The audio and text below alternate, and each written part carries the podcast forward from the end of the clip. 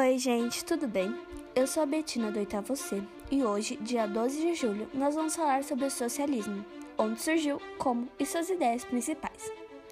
Bom, tudo começou na Rússia, quando dois pensadores críticos do capitalismo, Karl Marx e Friedrich Engels, divulgaram ideias socialistas.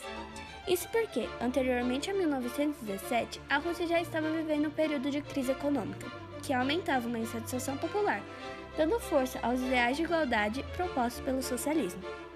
No socialismo, acreditava-se que a propriedade privada causava desigualdades sociais. Portanto, o povo, representado pelo Estado, deveria ser dono dos meios de produção, promovendo igualdade social. Foi então que, em 1922, foi criada a União das Repúblicas Socialistas Soviéticas, em busca de uma sociedade mais igualitária.